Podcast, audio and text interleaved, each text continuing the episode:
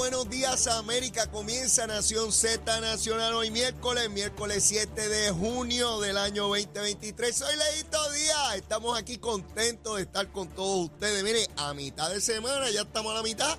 Esto es a las millas, mi hermano. Y con estas calores, mire, estas calores están terribles, no hay quien las aguante. Pero mire, venimos a quemar el cañaveral para meterle más calor a este asunto. Seguro que sí, como tiene que ser. Y antes de ir a quemar ese cañaveral, vamos primero a dónde? A los titulares con Emanuel Pacheco.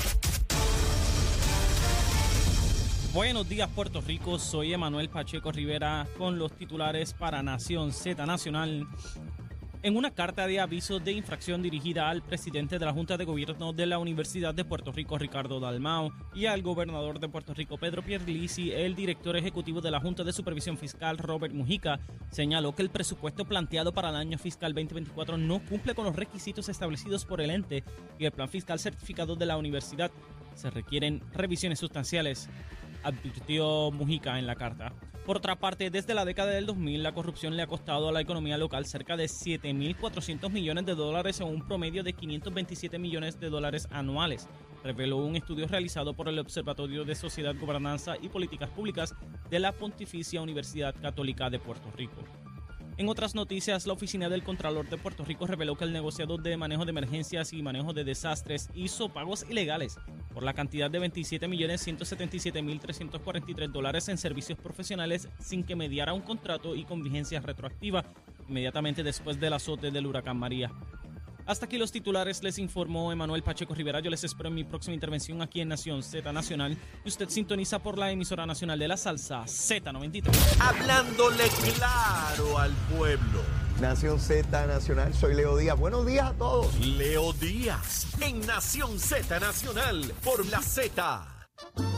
Y estamos de regreso aquí en Nación Z Nacional, mis amigos. Estamos a través de Z93, la emisora nacional de la salsa, la aplicación La Música y nuestra página de Facebook de Nación Z. Espero que todos estén bien, hayan desayunado, hayan comido alguito.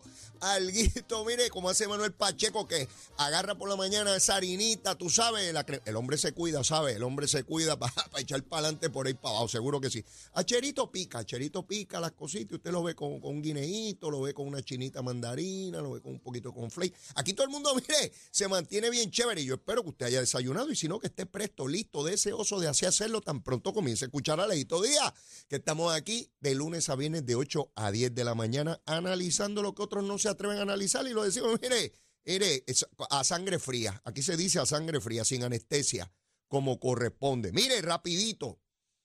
Luma, Lumita, Lumera, a las 5 de la mañana. 4.225 abonados sin energía. Eso fue a las 5 de la mañana, mi hermano.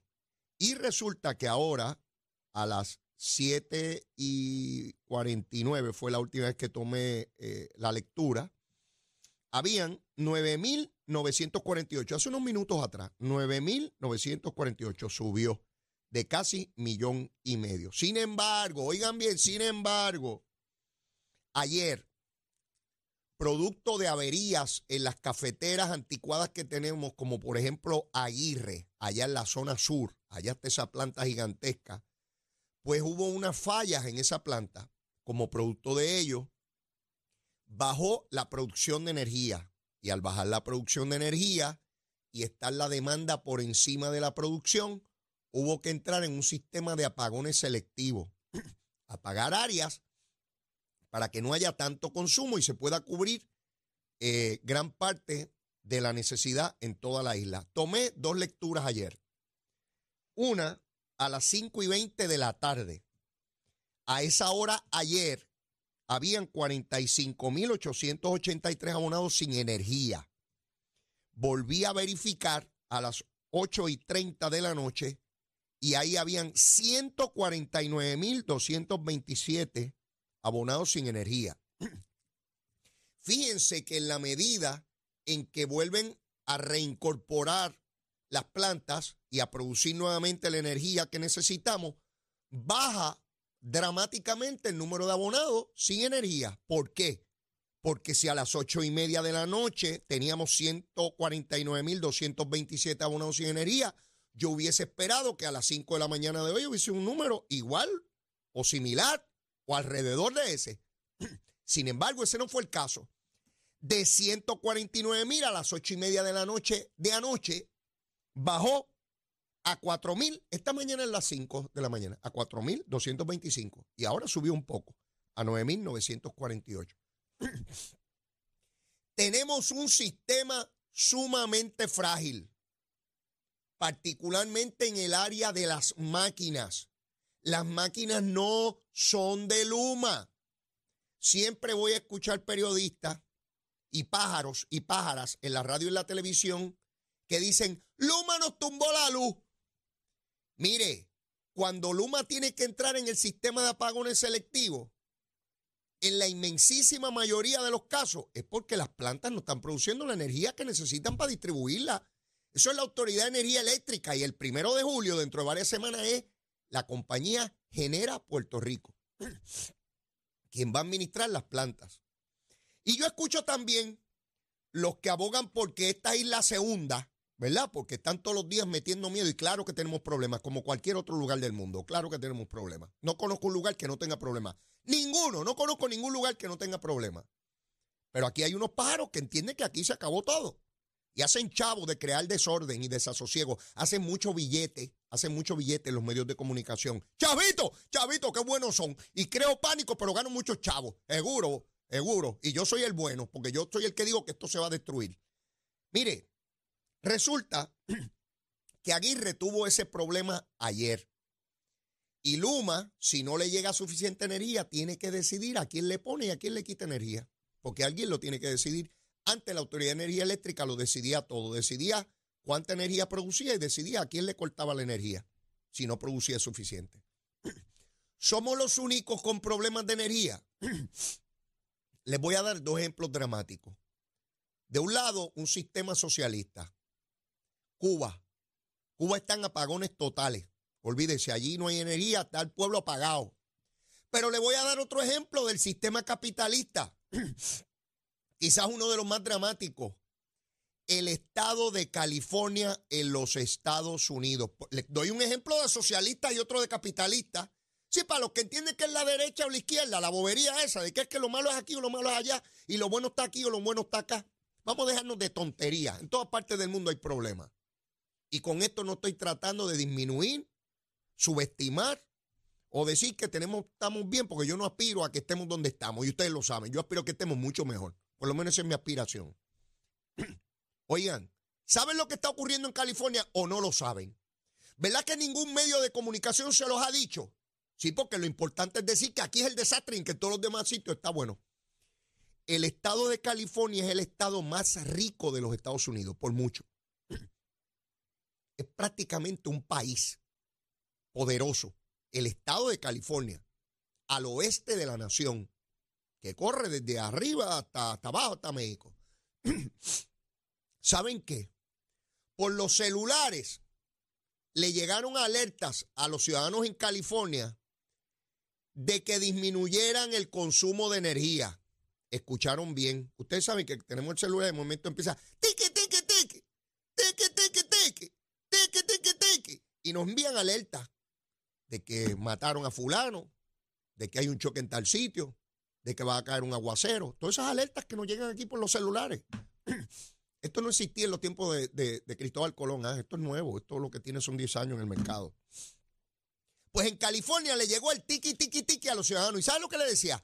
No consuman tanta energía. Y usted dirá, ¿y por qué les llegó eso, Leito? porque en el estado de California tienen muchas plantas que dependen del agua para producir energía. Son hidroeléctricas, hidro de agua eléctrica, hidroeléctrica. Funcionan para crear energía de agua. Una palabra compuesta, hidroeléctrica. Esa es la clase español de hoy. Mire, esas plantas tienen un problema en California. ¿Cuál es, Leito? que hay una gran sequía en el estado de California, no llueve. Hay sequía dramática.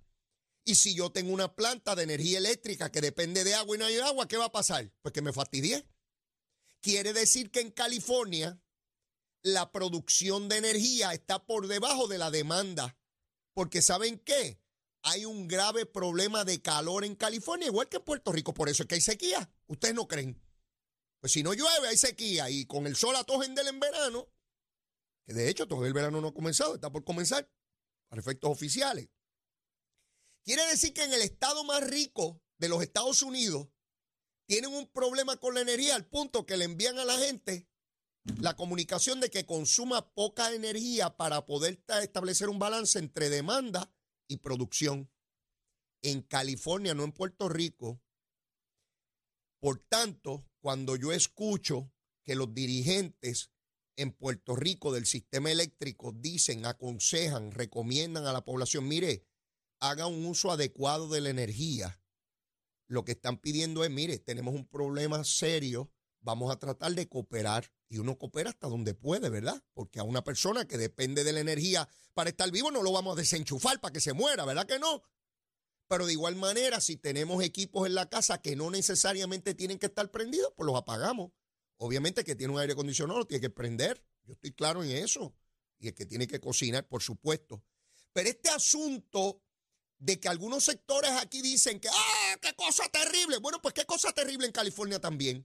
Mire qué cosa, en el estado más rico del mundo, de, de hecho de los Estados Unidos, no del mundo, están allí con un problema de energía eléctrica para los que dicen, ¿cómo es posible que se vaya la luz meramente por el calor? Pues mire lo que está pasando en California.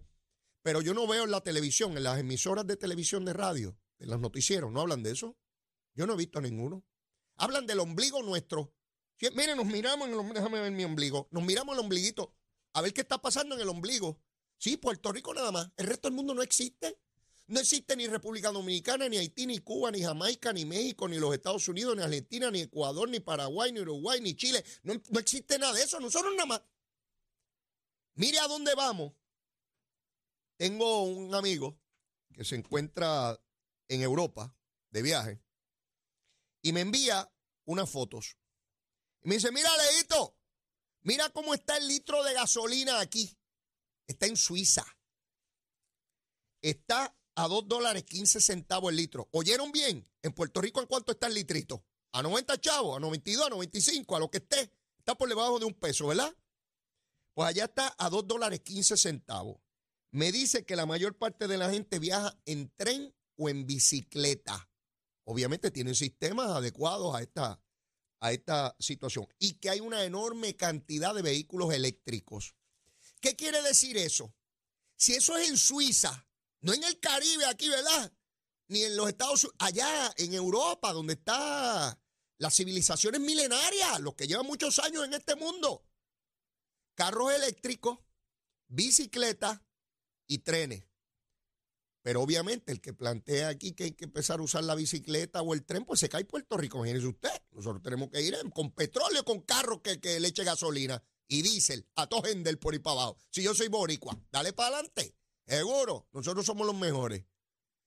Miremos hacia dónde se encamina el mundo. Obviamente a la energía renovable, a la energía limpia y descartando el combustible fósil, el combustible contaminante, el combustible caro. Por décadas entendimos que habíamos resuelto los problemas de la humanidad con el petróleo. Hoy nos damos cuenta que nos estamos matando con él y que tenemos que movernos a otras áreas.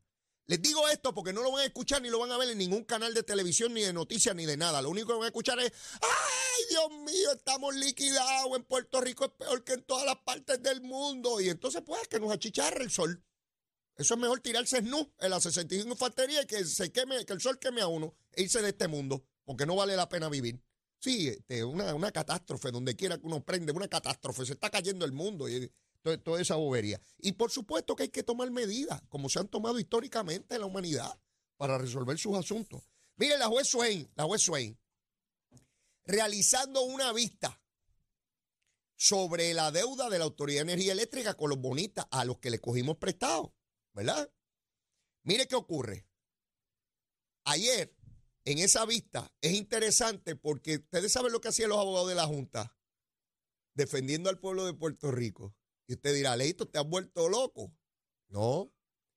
Los, abogados de los bonistas diciendo, nos tienen que pagar la totalidad, nos tienen que pagar 8.500 millones de billetes. Y los abogados de la Junta le decían, mire, pero es que no se puede, porque es que tendríamos que estar veintipico de años el pueblo de Puerto Rico. tendríamos que apagar a Puerto Rico y eso es imposible. Miren los abogados de la Junta hablando a favor del pueblo de Puerto Rico, peleando con los abogados de los bonistas. ¿Qué quieren los abogados de los bonistas? Y yo querría lo mismo. Si a mí me deben chavo, yo quiero la totalidad. No, voy a hacer tontejo, voy a pedir menos. Yo voy a empujar lo más que puedo porque sé que al final me van a dar menos. Así son las negociaciones. Si me deben 10, yo voy a pedir que me paguen 5. Seré bobo. No, yo voy a pedir que me paguen 9 o 8 porque sé que siempre me van a bajar de lo que yo pida. ¿Verdad que sí? Y los que queremos que se corte la deuda, ¿qué vamos a pedir? No, yo lo que quiero pagar es un peso de cada 10. Seguro, porque sé que siempre va a ser más. Esos son los procesos de negociación en todas partes del mundo. Así es que se maneja esta cosa. Mire, los abogados de la Junta planteaban que en Mississippi, ahorita les hablé del estado más rico, California, ahora les voy a hablar del más pobre, de los estados, no de los territorios, de los estados. El más pobre es Mississippi. ¿Usted sabe cuánta gente está bajo el nivel de pobreza en Mississippi? El 19.4. Eso quiere decir que de cada 10 personas, dos están bajo el nivel de pobreza. En Mississippi, de cada 10, dos están bajo el nivel de pobreza. En el caso de, de Puerto Rico, estamos hablando de que el 40.5 de nuestra población está bajo el nivel de pobreza. Oigan bien, de cada 10, 4 están bajo el nivel de pobreza. Quiere decir que nosotros tenemos el doble de personas bajo el nivel de pobreza comparado con Mississippi, que es el más pobre. Que hay dos maneras de decirlo. Usted puede decir que Mississippi es el más pobre o el menos rico, porque si lo compara con Puerto Rico, entonces aquel es el menos rico de todos los 50 estados. Si lo compara con nosotros, si lo compara con los de allá, pues es el más pobre. Pero también podemos decir que es el menos rico. ¿Verdad que sí? Sí, Mire, una vez un pintor llevó un cuadro a ganar un premio allí y, ganó el premio como el mejor amanecer y él pintó el mejor atardecer. Sí, porque no saben si el sol iba subiendo o bajando. Así, es la vida. Así que mire Mississippi, 19.4 eh, es el por ciento del nivel de pobreza. ¿Usted sabe cuál es el salario promedio en Mississippi? Oiga bien, estamos hablando de que en Mississippi es 40 mil billetes. Ese es el promedio del salario Mississippi, 40 mil, 40 mil. Acá en Puerto Rico estamos hablando de que es 20 mil, 20 mil. O sea que nosotros tenemos un salario por debajo eh, de 49 mil, perdonen, perdonen, 49 mil en, en, en Mississippi y aquí es 21 mil. El salario promedio en Mississippi es 49 mil y nosotros 21. Mire cómo todo esto se correlaciona. Si nosotros de cada 10 tenemos cuatro personas bajo el nivel de pobreza, fíjese cómo compara de inmediato con las personas que tienen el beneficio de la tarjeta de salud y la tarjeta de la familia, la mitad de la población. Mire cómo compara de inmediato. Tenemos la mitad de la población ahí. Pues entonces, ¿qué están diciendo los abogados de la Junta? Mire, usted no puede mantener este sector bajo estas consideraciones, porque si no, no, no vamos a tener éxito. Eh, eh, Emanuel, creo que tenemos que llamar ya mismito a Mario. No, no sé si te habían dicho. Bueno, si no, después de la pausa. Pero lo, cierto es que miren cómo comparan todos estos datos. Miren lo importante que son. De la manera en que la Junta de Supervisión Fiscal tiene que lidiar con esto. Tenemos una deuda inmensa que no la podemos pagar. Hay que recortarla. ¿Hasta dónde? ¿Dónde la llevamos? Más o menos. Eso para mí es bien importante porque vemos los abogados de la Junta defendiendo los intereses del pueblo de Puerto Rico. Ah, siempre habrá quien diga, no, pero no lo defienden suficiente porque nosotros debemos pagar de cada 10 dólares que debamos solo un peso.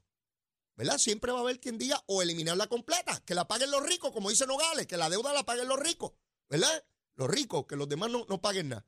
Así que esa es la vertiente que se está dando ahora mismo con la juez Swain. Y yo quería darles el dato de cómo Puerto Rico tiene el doble de la población bajo los niveles de pobreza que Mississippi y cómo aquí el salario promedio es 21 mil y en Mississippi es 49 mil.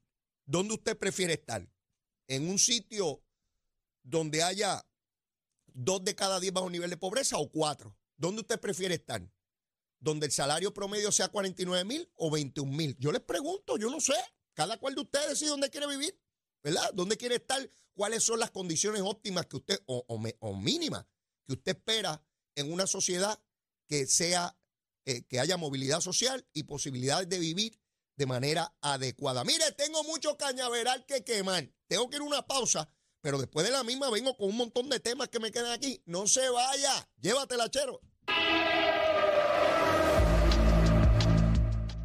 Buenos días, Puerto Rico. Soy Emanuel Pacheco Rivera con el informe sobre el tránsito. A esta hora de la mañana ya se formó el tapón en la mayoría de las carreteras principales del área metropolitana, como la autopista José de Diego, entre Vega Alta y Dorado, y desde Toa Baja hasta el área de Atorrey en la salida hacia el Expreso Las Américas. Igualmente la carretera número 12 en el cruce de la Virgencita y en Candelaria en Toa Baja y más adelante entre Santa Rosa y Caparra. También algunos tramos de la PR5, la 167 y la 199 en Bayamón, así como la avenida Lomas Verdes American Military Academy y la avenida Ramírez de Arellano. La 165 entre Cataño y Guaynabo en la intersección con la PR22 y el expreso Valdoriotti de Castro desde la confluencia con la ruta 66 hasta el área del aeropuerto y más adelante cerca de la entrada al túnel Minillas. Además el ramal 8 y la avenida 65 de Infantería en Carolina y el expreso de Trujillo en dirección a Río Piedras. También la 176, 177 y la 199 en Cupey, así como la autopista Luisa Ferré, que está congestionada entre Montelledra y la zona del Centro Médico en Río Piedras y más al sur en Caguas. Y la 30 desde la colindancia de Junco Sigurabo hasta la intersección con la 52 y la número 1. Ahora pasamos al informe del tiempo.